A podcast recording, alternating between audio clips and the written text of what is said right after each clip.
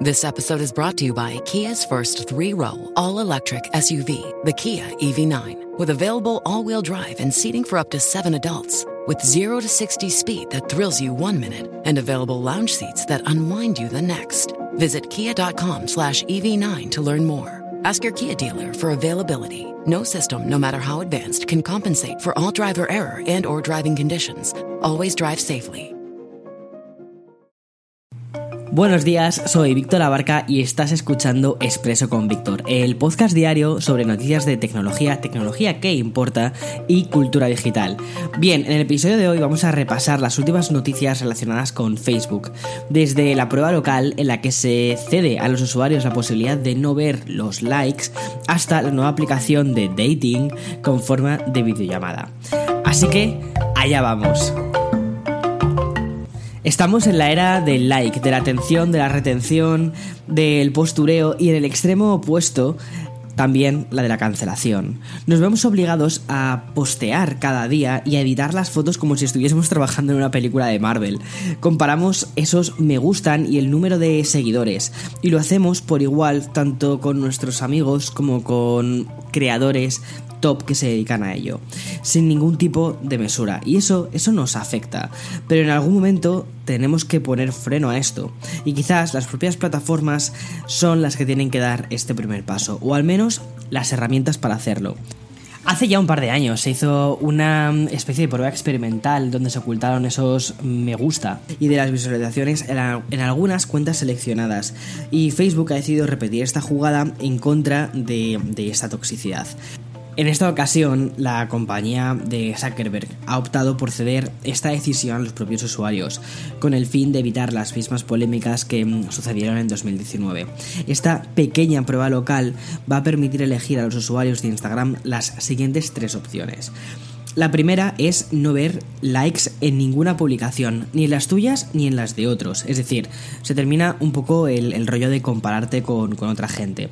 Es decir, vivir a ciegas y usar la red social por el propio placer de compartir sin esperar nada a cambio. Un poco como cuando empezó lo que es Instagram.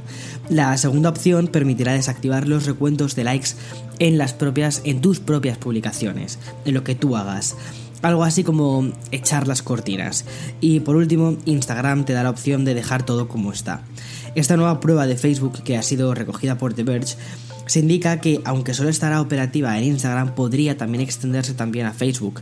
En definitiva, parece que desde la compañía de Zuckerberg ya han optado por luchar contra esa especie de obsesión influencer y la dictadura del, like. Yo creo que esto es una cosa que, por ejemplo, gente que, bueno, parte de nuestro negocio, eh, yo al fin y al cabo soy un influencer, me dedico a estar públicamente en Internet, entonces para mí los likes pues son importantes porque es una forma que tienes de reportar a las, a las marcas, de informar a las marcas cómo ha funcionado una publicación que tú has hecho. Sin embargo, lo que me parece de locos, por ejemplo, es cuando hablo con mis amigos y me hablan de, los likes, es como, pero tú relájate, tú, tú no te preocupes por los likes que tengas en una foto, tú disfruta, o sea, no necesitas hacer ciertas cosas porque necesites likes, no hay ninguna marca detrás, eh, sé creativo, sé creativa, publica lo que te dé la gana y vive ajeno a todo esto, que todo esto es un lenguaje que, únicamente está, está, pues eso, pensado para tener una especie de, recuento público y ya está. Pero bueno, creo que, que sí que es una muy buena opción, sobre todo por eso, para sanearnos un poquito mentalmente, porque creo que sí que ha afectado a muchísima gente esto de, como, como decía antes, la dictadura del like. Bien, y mientras por un lado Facebook intenta quitar esa toxicidad a sus redes sociales, por el otro sigue buscando competir con Tinder en esto de emparejar personas. La verdad es que esta noticia me hace muchísima gracia. Tras el primer amago a través del poco exitoso Facebook Parejas, la nueva vuelta de tuerca es una aplicación de dating que apuesta por el vídeo. La nueva app de Facebook, y atención con el nombre porque se llama Sparket, ¿vale? O sea, eh, hay, que tener un poco de, hay que tener un poco de cuidado con, con cómo pronuncias esto porque es muy fácil de confundirlo con otra cosa, que bueno, quien sabe, sabe. Y como otros proyectos experimentales de la compañía, lo ha desarrollado el equipo NPE. Spark puja desde eh, el inicio separarse de Tinder e incluso de la propia Facebook parejas. Aquí no hay perfiles, no hay posibilidad de mandarse privados, ni siquiera hay que deslizar hacia un lado u otro dependiendo de si la persona que ves te ha gustado. Por un lado, esto me parece muy buena idea porque se quita el rollo este de, menú, ¿sabes? Porque parece que, que vamos al McDonald's y que vamos eligiendo esto sí, esto no, esto sí, esto no. Que bueno, en fin. Eh, lo novedoso de Sparket está en su apuesta ciega por las videollamadas, por la conversación. Sparket lo que propone son videollamadas de 4 minutos que dan la opción de extenderse hasta 10 minutos en el caso de que haya una segunda cita. Esta especie de first dates digital que aún se encuentra en fase de pruebas requerirá de una serie de requisitos para su acceso. Mira, según informan desde The Verge, la app gratuita está disponible para hombres y mujeres y personas no binarias.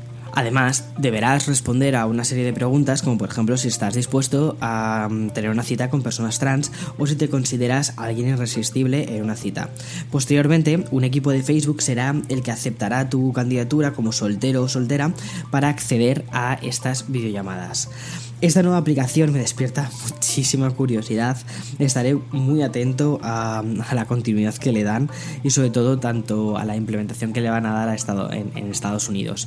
Me parece además también muy interesante el cómo pretenden hacer este ese, cuidado no sobre todo por, por, bueno pues por las diferentes orientaciones y sobre todo también de cara a las personas no binarias. Me parece muy muy muy interesante. Veamos a ver cómo cuidan a la comunidad. Vamos a verlo. Y ya cambiamos drásticamente de tema para celebrar la primera gran actualización de PlayStation 5. Y es que tras el comunicado oficial de Sony emitido hace un par de días, desde ayer ya podemos disfrutar de una serie de novedades y mejoras. La principal novedad y la más llamativa no es otra que la posibilidad de almacenar videojuegos en un dispositivo USB externo. Tal y como informó Sony en su blog oficial, la nueva actualización de PlayStation 5 permite transferir, transferir los juegos a un almacenamiento USB. Una funcionalidad práctica que nos va a ayudar a liberar la memoria interna de la PlayStation 5.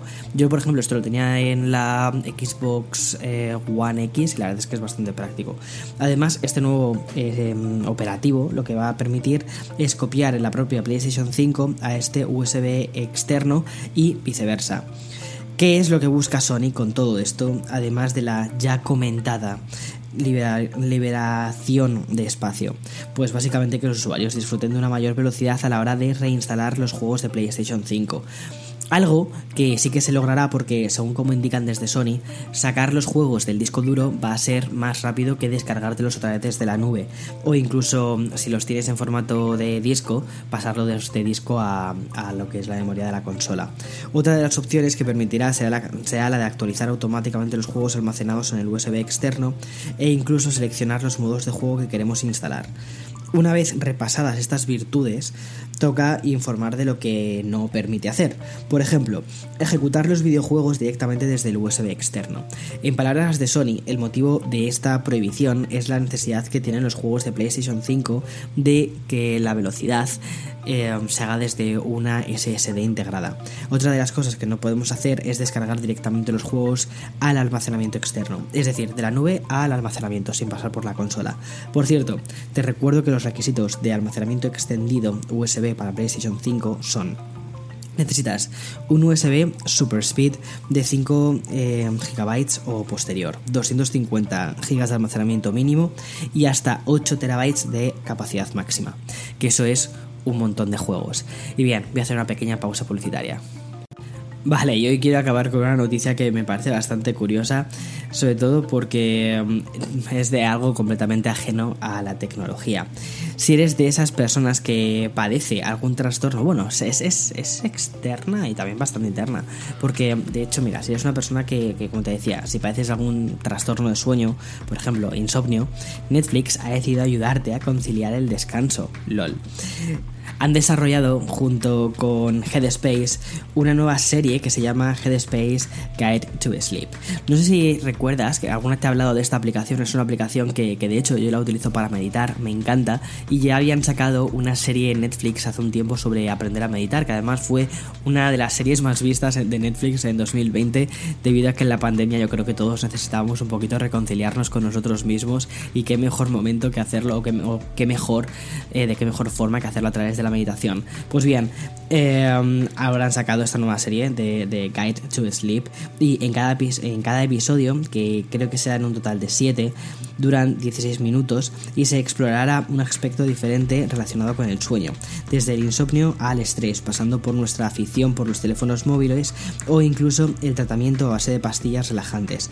Lo curioso de esta nueva producción de Netflix será ver cómo encara esa especie de, elefante en la cacharrería, porque está demostrado que la iluminación eh, de las pantallas y de los dispositivos electrónicos antes de dormir lo que favorecen es que eh, no, no, no nos durmamos, favorecen el insomnio.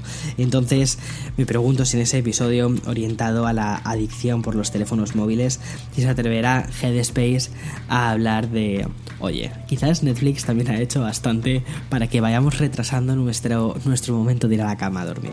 En fin, veamos. Hasta aquí las noticias de hoy jueves 15 de abril del 2021. Mañana viernes, así que mañana muchísimo más. Chao, chao, chao.